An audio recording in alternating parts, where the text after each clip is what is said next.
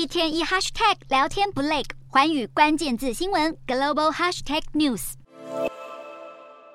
这位笑容可掬、声音甜美的北韩女主持人，面对镜头带领观众走进北韩的商场。并且以一口流利的中文介绍北韩的最新流行趋势。这几年，北韩政府时常透过 YouTube 发布英文宣传影片，不过以英文以外的外语进行制作的影片却不常见。尤其是在新冠疫情趋缓、各国纷纷放宽防疫限制、解除边境封锁的时机，发布这样的宣传片，让人不禁怀疑北韩是不是在向中国和俄罗斯这两位老大哥招手，试图推销观光、促进经贸合作。除了努力大外宣外，另一个迹象也指出，北韩似乎正在力图复苏观光经济。有美国媒体从卫星图上发现，平壤机场上近期停放的飞机数目明显增加。高丽航空网站上目的地也久违的出现中国的城市，可以看到从平壤飞往北京和沈阳的航班时刻表。此外，也有从平壤飞往俄罗斯海参崴的航班，似乎盼能在重重限制下突破重围。